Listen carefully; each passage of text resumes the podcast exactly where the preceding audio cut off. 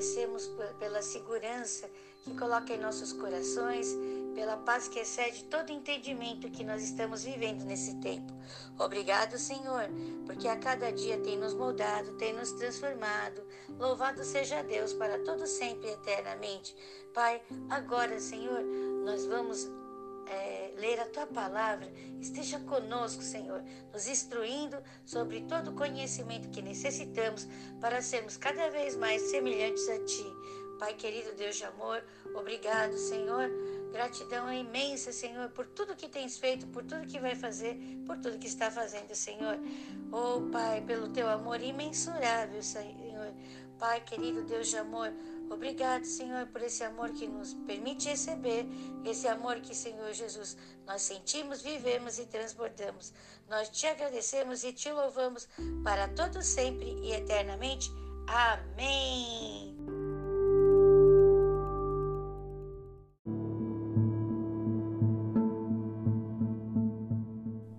Nós vamos ler o livro de Mateus, capítulo 23, e os Salmos, capítulo 26. Meus amados, daqui no capítulo 23 do livro de Mateus, nós vemos Jesus, ele está o quê? Isso, ele está censurando os escribas e fariseus. Ele está falando como o coração deles estava. Eles falavam para as pessoas fazerem as coisas, só que eles mesmos não tinham esta atitude. Ou seja, colocavam um fardo pesado sobre o próximo, sendo que eles mesmos não levavam esse fardo.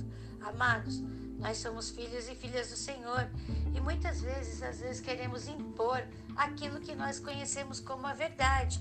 Nós devemos tomar cuidado com isso para não, tar, não estar colocando fardos nos outros e fardos em nós mesmos, que são aqueles que não, que Jesus não quer. Nós temos que refletir e ver que realmente Deus quer para nossas vidas. Amém?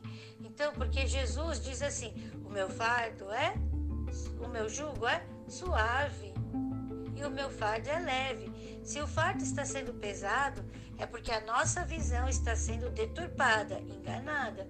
Porque o fardo de, de Jesus não é pesado, ele é leve, ele é simples. Então vamos refletir como estamos analisando aquilo que nós achamos que devemos fazer. Por exemplo,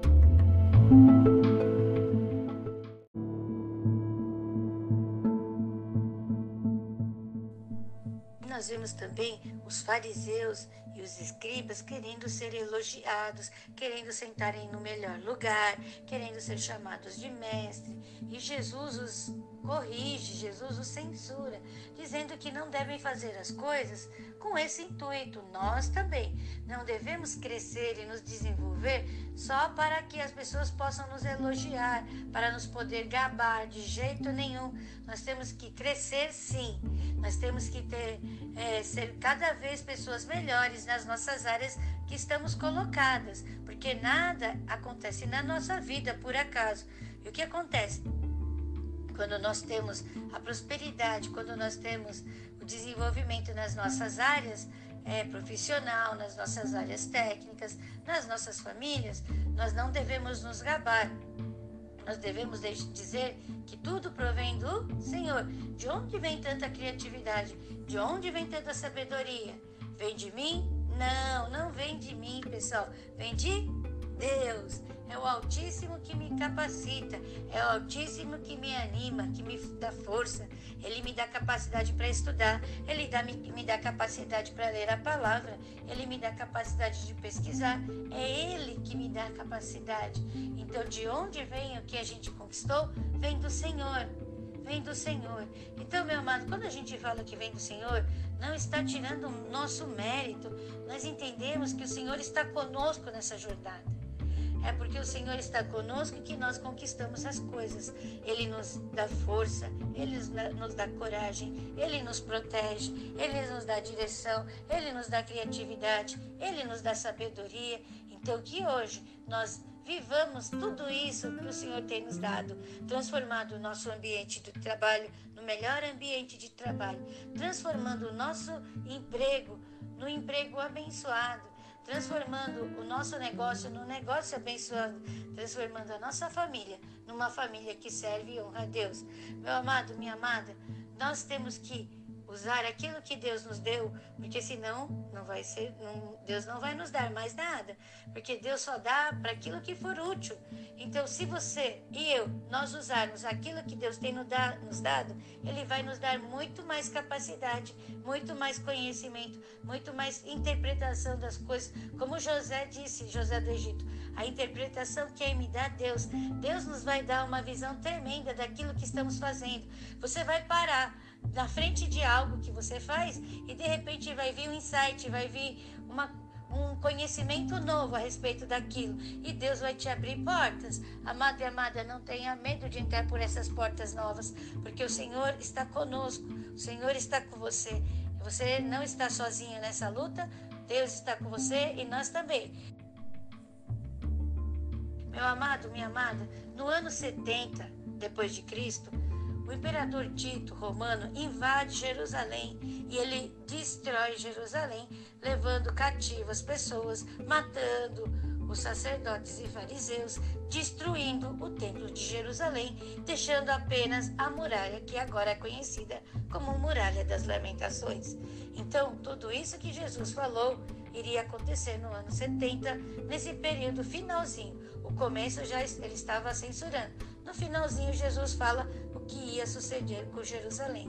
Meu amado, minha amada, que nós sejamos pessoas que, como ele diz aqui no finalzinho do capítulo, ele diz aqui: Bendito que vem em nome do Senhor, que nós sejamos aqueles que vamos em nome do Senhor, levando amor, levando esperança, levando fé, e que você e eu levemos também a nós mesmos fé, esperança, amor, que nós entendamos que somos amados e podemos receber esse amor de Deus.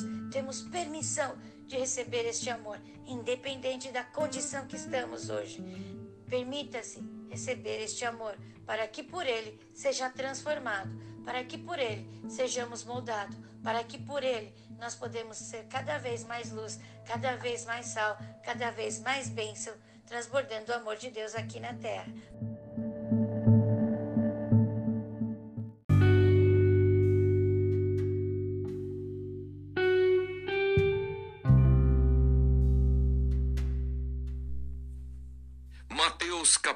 23 Jesus censura os escribas e fariseus.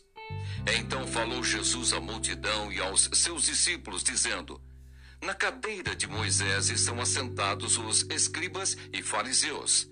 Observai, pois, e praticai tudo o que vos disserem. Mas não procedais em conformidade com as suas obras, porque dizem e não praticam pois atam fardos pesados e difíceis de suportar, e os põem sobre os ombros dos homens. Eles, porém, nem com o dedo querem movê-los e fazem todas as obras a fim de serem vistos pelos homens, pois trazem largos filactérios e alargam as franjas das suas vestes, e amam os primeiros lugares nas ceias, e as primeiras cadeiras nas sinagogas, e as saudações nas praças, e os serem chamados pelos homens, Rabi, Rabi. Vós, porém, não queirais ser chamados Rabi, porque um só é o vosso Mestre, a saber, o Cristo, e todos vós sois irmãos. E a ninguém na terra chameis vosso Pai, porque um só é o vosso Pai, o qual está nos céus. Nem vos chameis mestres, porque um só é o vosso Mestre, que é o Cristo. Porém, o maior dentre vós será vosso servo e o que a si mesmo se exaltar será humilhado, e o que a si mesmo se humilhar será exaltado. Mas ai de vós, escribas e fariseus hipócritas, pois que fechais aos homens o reino dos céus, e nem vós entrais, nem deixais entrar aos que estão entrando. Ai de vós, escribas e fariseus, hipócritas, pois que devorais as casas das viúvas, sob pretexto de prolongadas orações, por isso sofrereis mais rigoroso juízo. Ai de vós, escribas e fariseus hipócritas, pois que percorreis o mar e a terra para fazer um prosélito, e depois de o ter desfeito, o fazeis filho do inferno, duas vezes mais do que vós. Ai de vós, condutores cegos, pois que dizeis: qualquer que jurar pelo templo, isso nada é. Mas o que jurar pelo ouro do templo, esse é devedor. Insensatos e cegos, pois qual é maior, o ouro ou o templo que santifica o ouro? E aquele que jurar pelo altar, isso nada é. Mas aquele que jurar pela oferta que está sobre o altar, esse é devedor. Insensatos e cegos. Pois qual é maior? A oferta ou o altar que santifica a oferta? Portanto, o que jurar pelo altar, jura por ele e por tudo o que sobre ele está. E o que jurar pelo templo, jura por ele e por aquele que nele habita. E o que jurar pelo céu, jura pelo trono de Deus e por aquele que está assentado nele.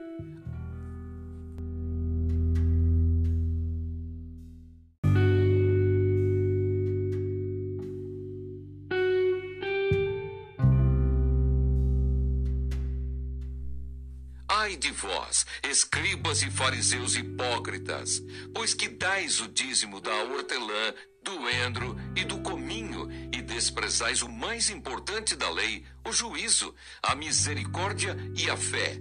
Deveis, porém, fazer essas coisas e não omitir aquelas. Condutores cegos, coais um mosquito e engolis um camelo. Ai de vós, escribas e fariseus, hipócritas, pois que limpais o exterior do copo e do prato, mas o interior está cheio de rapina e de iniquidade. Fariseu cego, limpa primeiro o interior do copo e do prato, para que também o exterior fique limpo. Ai de vós, escribas e fariseus hipócritas, pois que sois semelhantes aos sepulcros caiados, que por fora realmente parecem formosos, mas interiormente estão cheios de ossos de mortos e de toda imundícia. Assim, também vós exteriormente pareceis justos aos homens, mas interiormente estáis cheios de hipocrisia e de iniquidade. Ai de vós, escribas e fariseus hipócritas, pois que edificais os sepulcros dos profetas e adornais os monumentos dos justos, e dizeis: Se existíssemos no tempo de nossos pais, nunca nos associaríamos com eles para derramar o sangue dos profetas. Assim vós mesmos testificais que sois filhos dos que mataram os profetas.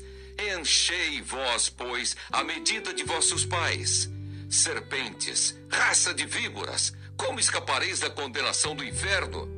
Portanto, eis que eu vos envio profetas, sábios e escribas, e a uns deles matareis e crucificareis, e a outros deles açoitareis nas vossas sinagogas, e os perseguireis de cidade em cidade, para que sobre vós caia todo o sangue justo que foi derramado sobre a terra, desde o sangue de Abel, o justo, até ao sangue de Zacarias, filho de Baraquias, que matastes entre o santuário e o altar.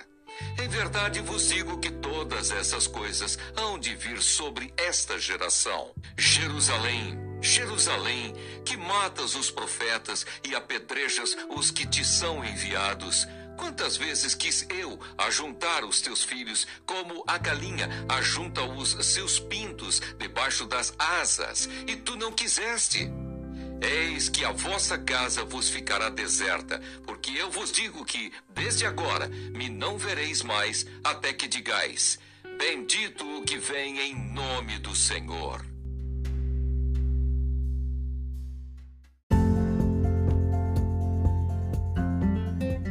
Salmos capítulo 26, versículo 1. Julga-me, Senhor, pois tenho andado em minha sinceridade.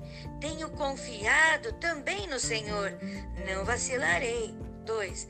Examina-me, Senhor, e prova-me. Esquadrinha os meus rins e o meu coração. 3. Porque a tua benignidade está diante dos meus olhos e tenho andado na tua verdade. 4 não me tenho assentado com homens vãos, nem converso com os homens dissimulados. 5. Tenho aborrecido a congregação de malfeitores, não me ajunto com os ímpios. 6. Lavo as minhas mãos na inocência, e assim andarei, Senhor, ao redor do teu altar. 7. Para publicar com voz de louvor e contar todas as tuas maravilhas. 8. Senhor, eu tenho amado a habitação da tua casa e o lugar onde permanece a tua glória. 9. Não colhas a minha alma com a dos pecadores, nem a minha vida com a dos homens sanguinolentos. 10. Em cujas mãos há malefício e cuja mão direita está cheia de subornos. 11. Mas eu ando na minha sinceridade. Livra-me e tem piedade de mim. 12. O meu pé está posto em caminho plano nas congregações, louvarei ao Senhor.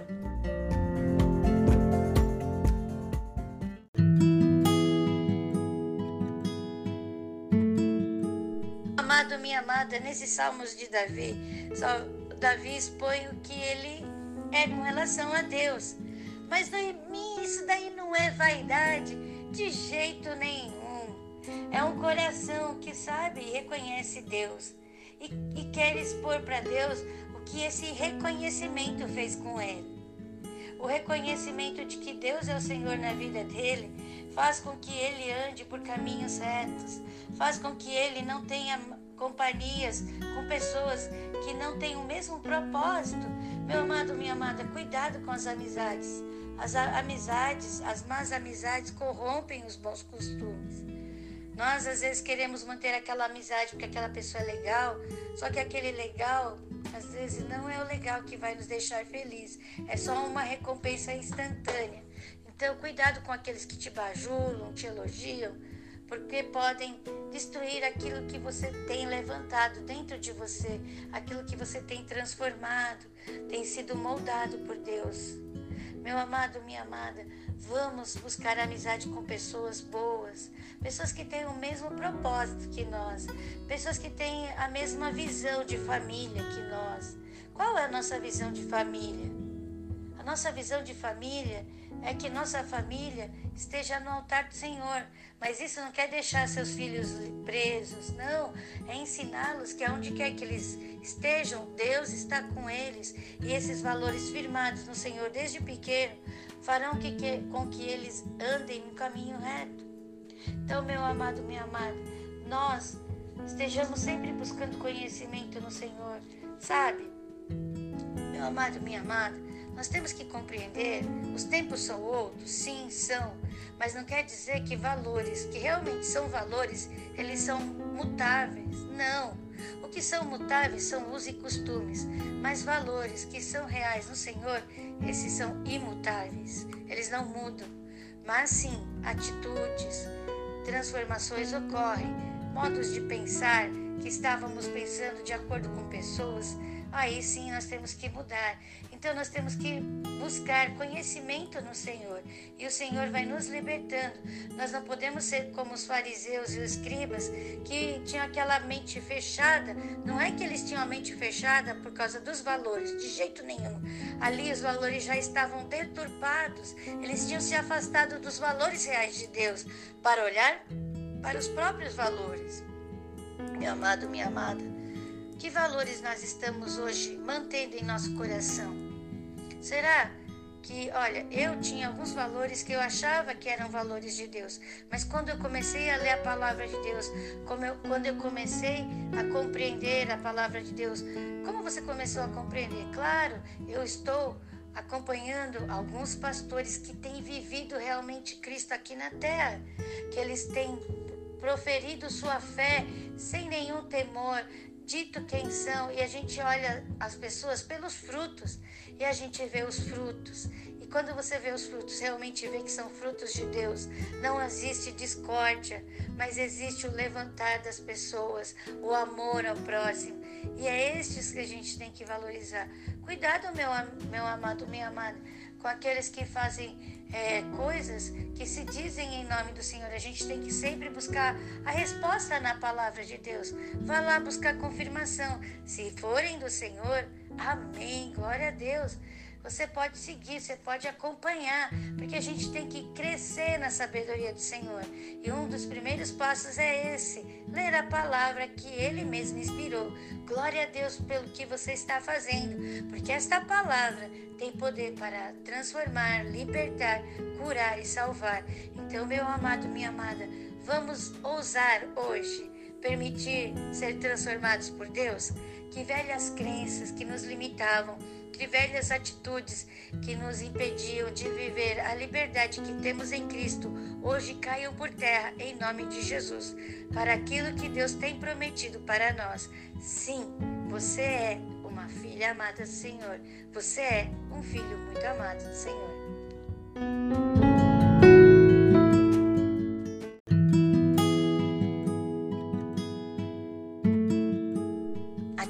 Então, meu amado, minha amada, vamos falar para Deus: Senhor, olha, eu tenho vivido desta forma e desta forma, e assim e assim. Fale para o Senhor como você tem vivido. E depois você faça como o salmista. Eu me alegro porque eu posso estar na tua casa.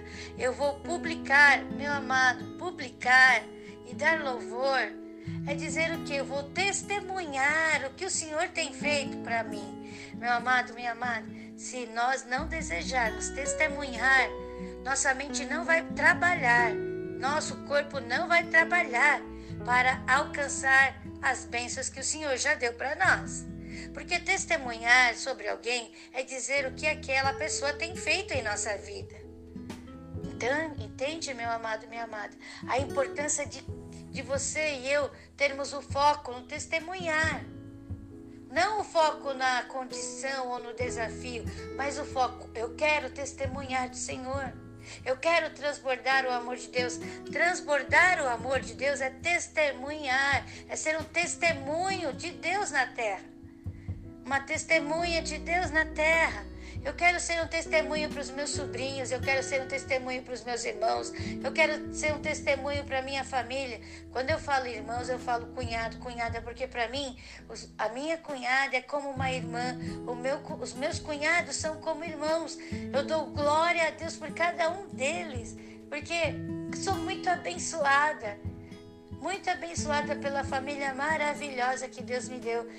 O meu irmão, as minhas irmãs são realmente amigos sinceros e verdadeiros.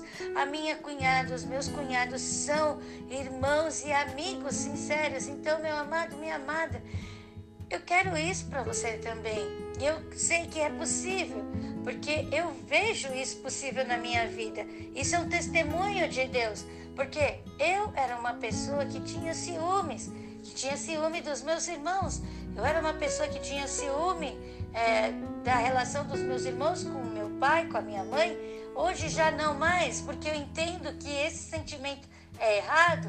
Claro, o comer, o sentir, quando eu sentir é sinal que eu amo.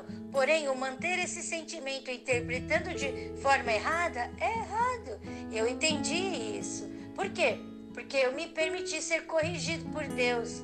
E o, e o medo de amar outra pessoa e sentir o sentimento de inveja me impedia de sentir o amor de Deus.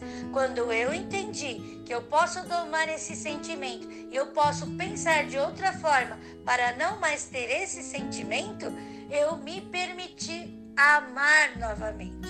Eu me permiti ser amada novamente, sem medo de que o ciúme, sem medo que a inveja viesse sobre minha vida. Foi libertador isso, meu amado, minha amada. Então, como que você fez isso? Eu fui quebrando as paredes que eu tinha no meu coração e na minha vida. E como que a gente quebra isso? Jesus entrando no nosso coração nós quebramos cada uma dessas muralhas. Conforme nós vamos lendo a palavra de Deus, eu vou apresentando para vocês como que isso foi quebrado. Mas olha só, a interpretação de cada sentimento, antes que ela se transforme em emoção, é importante. Nós já falamos sobre isso em alguns, algumas leituras anteriores. Eu sentia inveja? Sentia. Por isso eu sou uma pessoa ruim. De jeito nenhum. Eu sou um ser humano. Sou um ser humano que precisa aprender a lidar com os meus sentimentos. É isso que a gente também tem que entender. Deus não veio para nos trazer culpa. Deus veio para trazer o quê? Arrependimento. Arrependimento é, é, diferente de culpa, meu amado, minha amada. Quando nós nos arrependemos, nós entendemos que estávamos fazendo coisas erradas e aí nós nós pedimos perdão para Deus, colocamos aquilo que nós fizemos de errado no altar de Deus. Nós vamos até o altar de Deus e falamos para o Senhor: Senhor, olha, eu fiz isso, isso, ó. Eu, Senhor, eu menti. Ó, Senhor, eu, eu tive desejos errados. Ó, Senhor, eu assisti filmes pornográficos. Ó, Senhor, eu tive mais companhias. Ah, então, seja qual for aquilo que você se arrependeu, o sentimento de arrependimento que veio com relação a qual coisa, coloque no altar de Deus e Deus vai consumir aquilo, vai destruir aquilo. E ele diz assim: dos seus pecados eu já não me lembro mais. Não há culpa mais sobre nós. O que acontece? Nós agora estamos livres desse pecado, livres para ser feliz, livres para ser sal, livres para ser luz.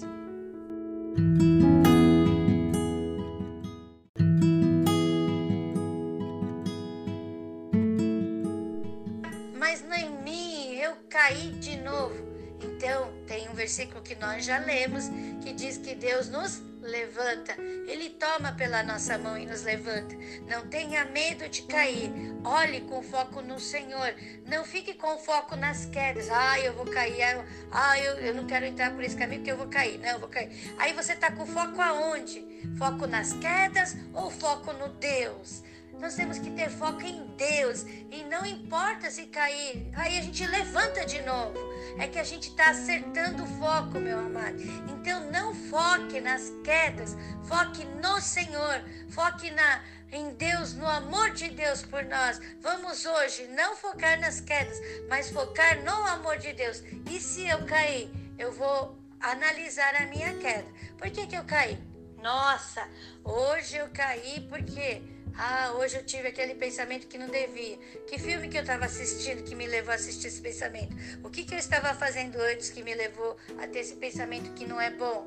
Então, meu amado, minha amada, vamos refletir, vamos mudar, vamos ser transformados, mudar o nosso foco para o autor e consumador da nossa fé, olhando para o Senhor. Meu amado, minha amada, diga para você mesmo: eu vou ter muitos testemunhos para dar